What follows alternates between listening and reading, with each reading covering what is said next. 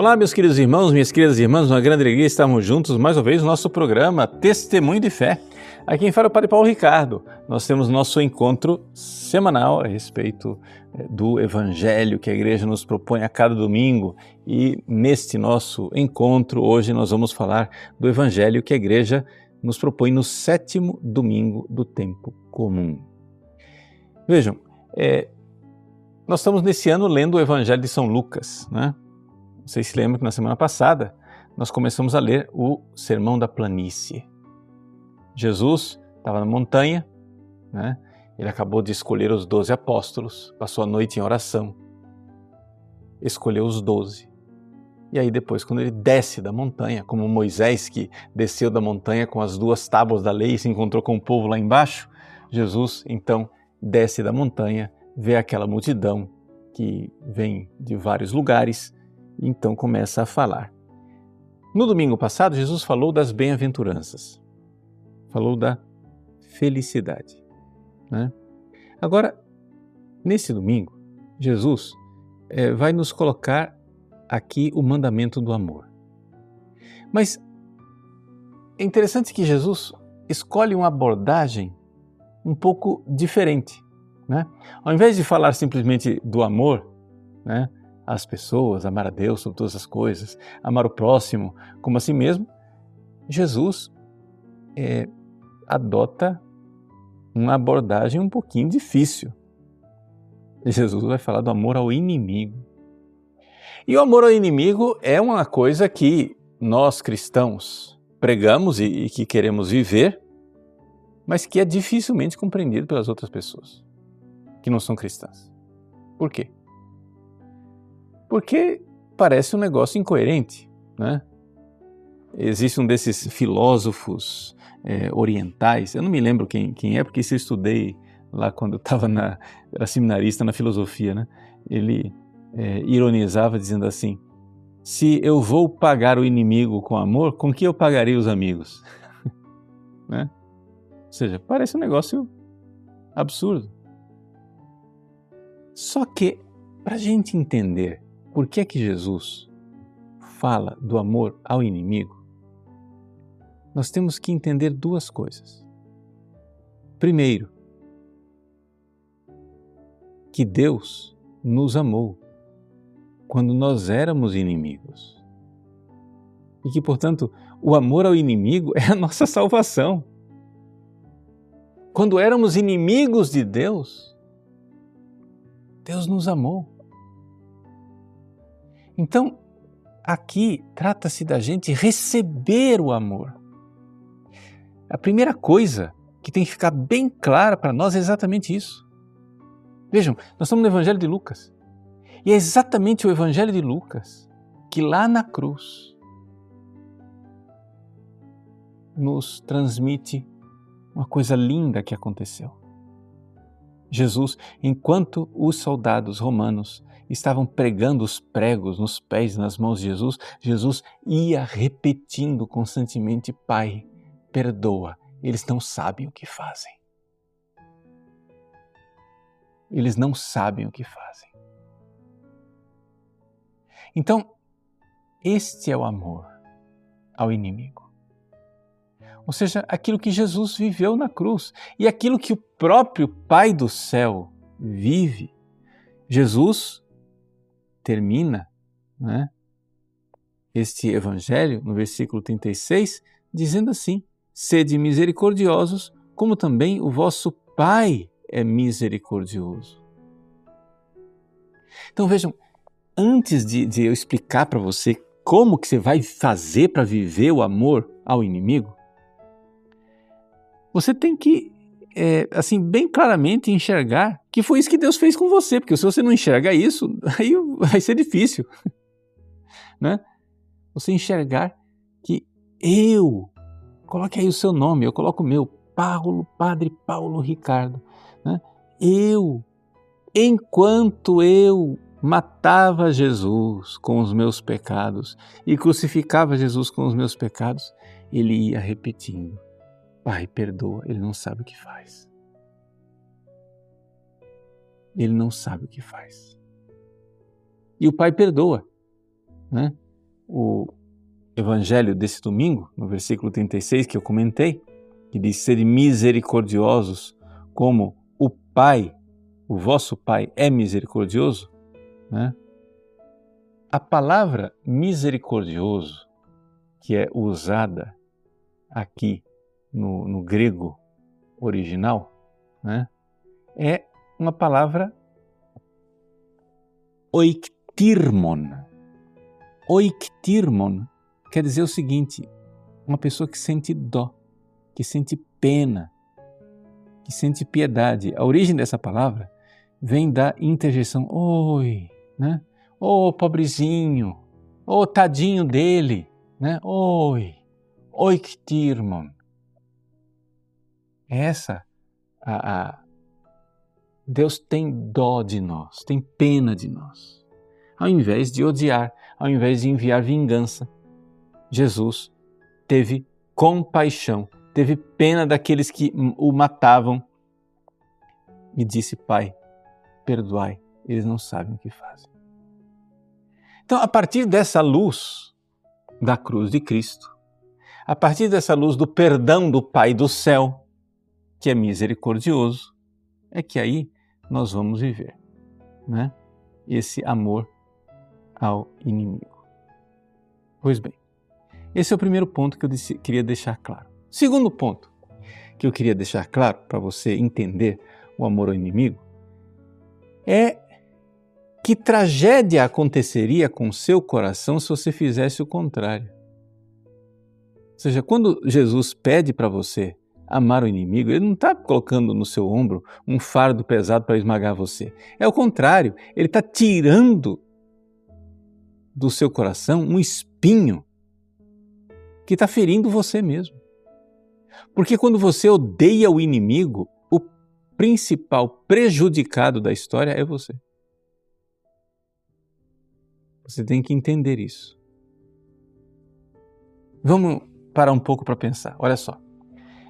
É, com relação aos pecados contra o próximo, né?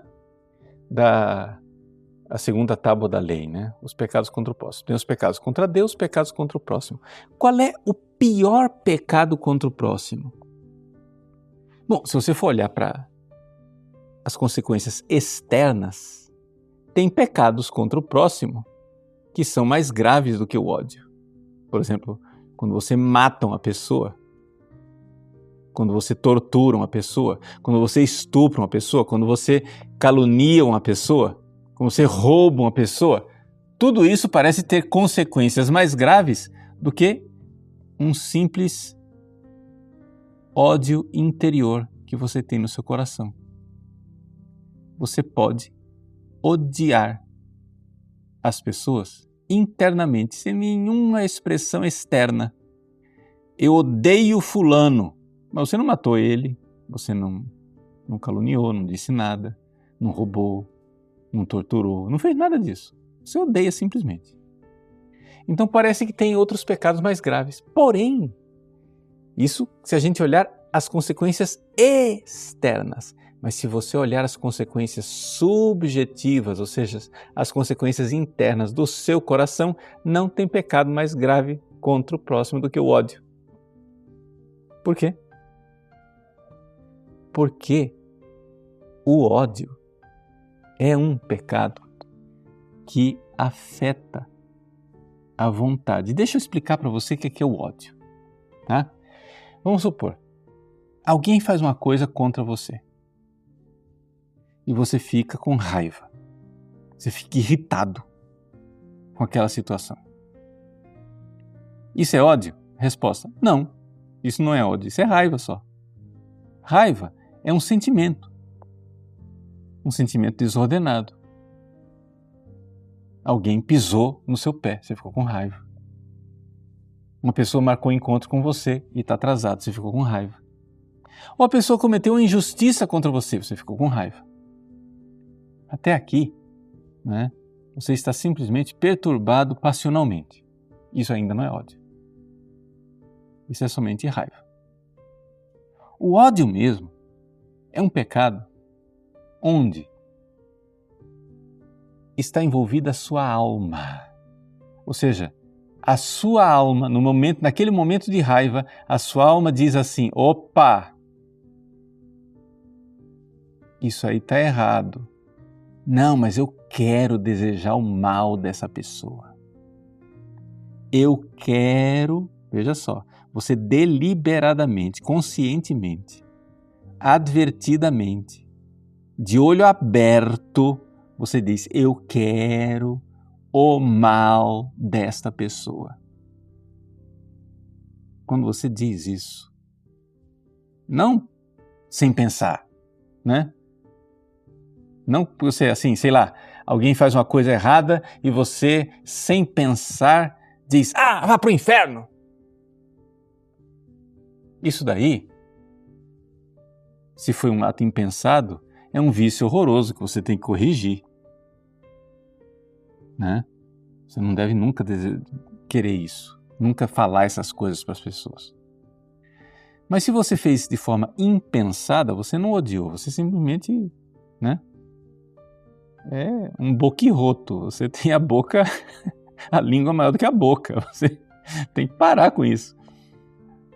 Mas se você deliberadamente, né? Deliberadamente você pensa: o que é que eu quero para essa pessoa? Eu quero que ela vá para o inferno. Se você diz isso deliberadamente, gente, sabe o que aconteceu? Você fez com você mesmo a pior coisa que você podia fazer. Sabe por quê? Porque é você quem perdeu o céu e ganhou o inferno. Foi você quem concebeu o pecado. Ou seja, o ódio consciente, livre, advertido, de, de caso pensado, o ódio alimentado no coração é a pior coisa que você poderia fazer com você na sua alma. E além disso, ainda tem, é a pior coisa que você poderia fazer também em termos de é, emoções, paixões. Por quê? Porque você fica mal. Tem consequências físicas. Quanta gente tem úlcera, quanta gente estraga o fígado, quanta gente fica perturbada, não consegue dormir de noite, fica estressado, etc e tal. Desenvolve, somatiza, desenvolve doenças físicas horrorosas por causa do ódio, por causa da raiva, porque é aquela falta de perdão. Então veja só, alimentar, resumo do que eu disse, alimentar o ódio é uma burrice. Sabe por quê? Porque você está aqui se roendo por dentro. E a pessoa não está nem sabendo. A pessoa está lá feliz da vida, vivendo a vida dela. E você está aqui se prejudicando. E quem termina perdendo o céu e ganhando o inferno é você mesmo. Né? Então, essas duas coisas para você entender por que é que você precisa amar o inimigo. Número um, porque quando você era inimigo de Deus, Deus amou você. E número dois, porque se você odiar o seu inimigo, é a pior coisa que você pode fazer com você. de todas as coisas que você poderia fazer com você mesmo, odiar uma pessoa é a pior coisa. Por quê? Porque é um ato concebido com a inteligência e com a vontade. Porque qual é, vamos, para você entender, qual é a melhor coisa que você poderia fazer para você? É amar. É o contrário do ódio. O que você melhor poderia fazer com você é desejar o bem para o outro, amar, querer o bem da pessoa. O amor faria de você um grande santo e o ódio faria de você um grande demônio. Então aqui as coisas, vocês vejam como é, o amor e o ódio, né, são extremos. Porque se você for, se você viajar para o céu, se você for lá no céu, lá você só vai encontrar amor. Se você mergulhar no inferno, lá você só vai encontrar o ódio. Imagine um lugar onde não existe um único ato de amor, nem consigo mesmo. Esse lugar é o inferno. Imagine um lugar onde não existe nenhum ato de ódio, somente amor. Esse lugar é o céu. Então nós estamos aqui diante de dois extremos, de dois grandes abismos. E você tem que escolher. Bom, uma vez que você enxergou a gravidade da matéria, como isso é importante, o que é que nós vamos fazer na prática para amar o inimigo? Bom, primeiríssima coisa. Veja, quando você odeia o seu inimigo, a maior parte das pessoas que nutre um profundo ódio por um inimigo está esquecida que ela vive da misericórdia. Ou seja, a pessoa esqueceu que ela foi perdoada por Deus. Se, e se Deus tratasse você do jeito que você está tratando essa pessoa? Então, um dos exercícios que eu aconselho a pessoa a fazer é o seguinte: ó, tá com raiva de uma pessoa? Pensa o seguinte: imagina Jesus no trono para julgar, aquela fila de gente atrás de você, você é o primeiro, tá? Ou então você é o último da fila, tanto faz. Do jeito que Jesus tratar você, ele vai tratar os outros. E aí? Vai pedir vingança ou misericórdia? Com a mesma medida com que medirdes, sereis medidos. Não tem esse negócio de né, dois pesos e duas medidas. Não. Jesus está olhando para você. Com todo o mal e todo o pecado que se aprontou na sua vida. E aí? Misericórdia ou vingança? Muito bem. Você vai pedir misericórdia. Então é assim que serão tratados os outros. Então, para você enxergar como você deve, o que é que você deve sentir, desejar e querer pelo seu inimigo, você faça o seguinte: Jesus, dá em dobro para mim aquilo que eu desejo para o meu inimigo. O que, é que você vai desejar para o inimigo? Faz isso. Faz essa oração. Jesus, dá em dobro para mim o que eu quero para o meu inimigo. Então, o que, é que você quer para o seu inimigo? Você quer conversão. Você quer que ele seja um grande santo. Você quer que ele vá para o céu. Você quer que ele um dia veja Nossa Senhora. Você quer que um dia ele seja acolhido no céu com a festa dos anjos. É isso que você quer. E se você fizer isso, que cura que isso é para sua alma. Que cura. Sabe por quê? Porque se você fizer isso, meu irmão, minha irmã, a sua alma ficou divina. Porque é com este amor que Deus nos ama. É uma maravilha. É uma maravilha. Então, amar o inimigo não é um fardo pesado quando você vê que foi o que Deus fez para você. Na verdade, você tira um fardo do seu coração. Você se liberta. Você diz: Oh meu Deus, tende compaixão de nós. Né? Agora, se você é, tem dificuldade de perdoar, saiba também o seguinte: perdoar é uma decisão da vontade. Não quer dizer que os seus sentimentos imediatamente acompanhem esta decisão. Está entendendo? Por quê? Porque eu também tenho essa experiência no confessionário. Dependendo dos temperamentos, tem pessoas que guardam o trauma de uma ofensa por longos anos. Entende? Mas aquilo é somente um trauma.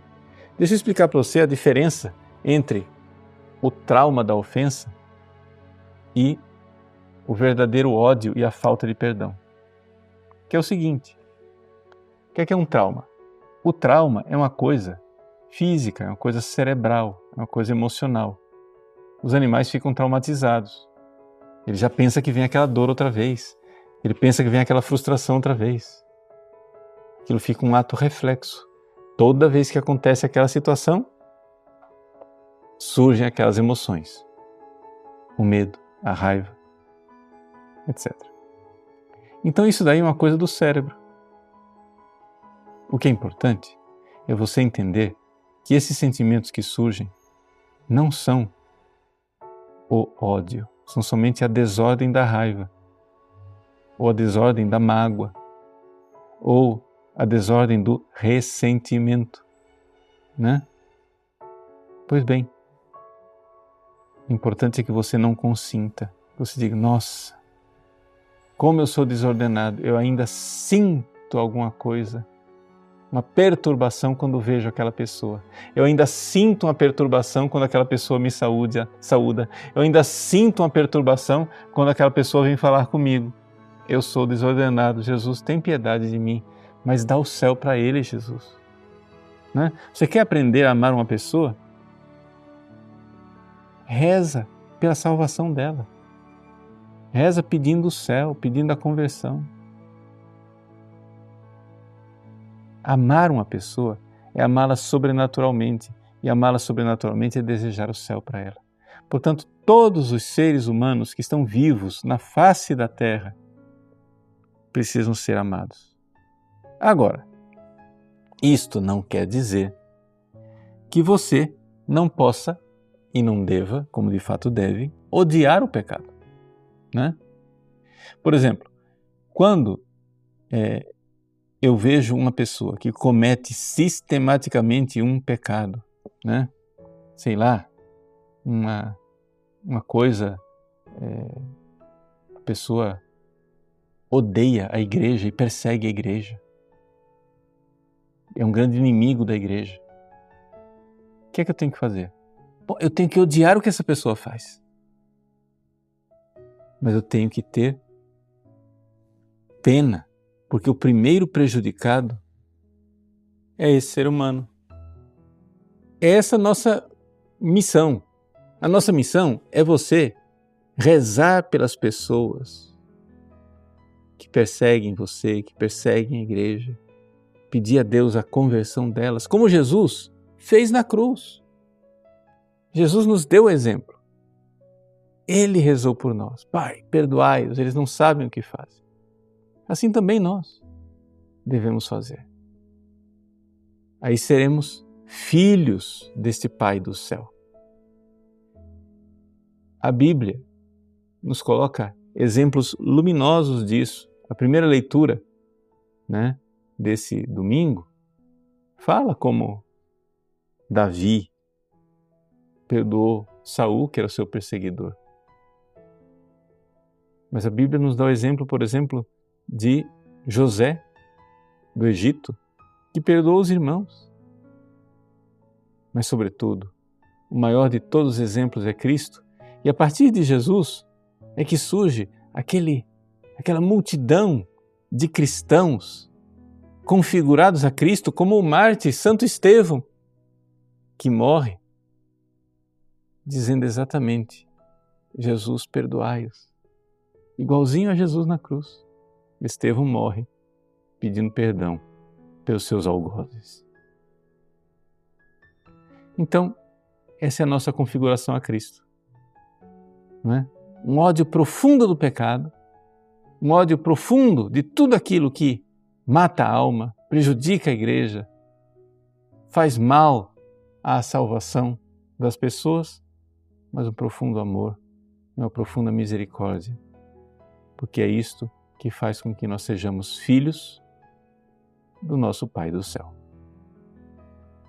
Então, peça a Deus essa graça, reze, reze muito. O próprio Jesus nos dá em quatro verbos do seu Evangelho o que é que nós precisamos fazer. Nós temos que amar o inimigo. Nós temos que fazer o bem a quem nos odeia. Nós temos que abençoar, bendizer quem nos amaldiçoa e rezar pelos que nos caluniam. Deus abençoe você. Em nome do Pai, do Filho e do Espírito Santo. Amém.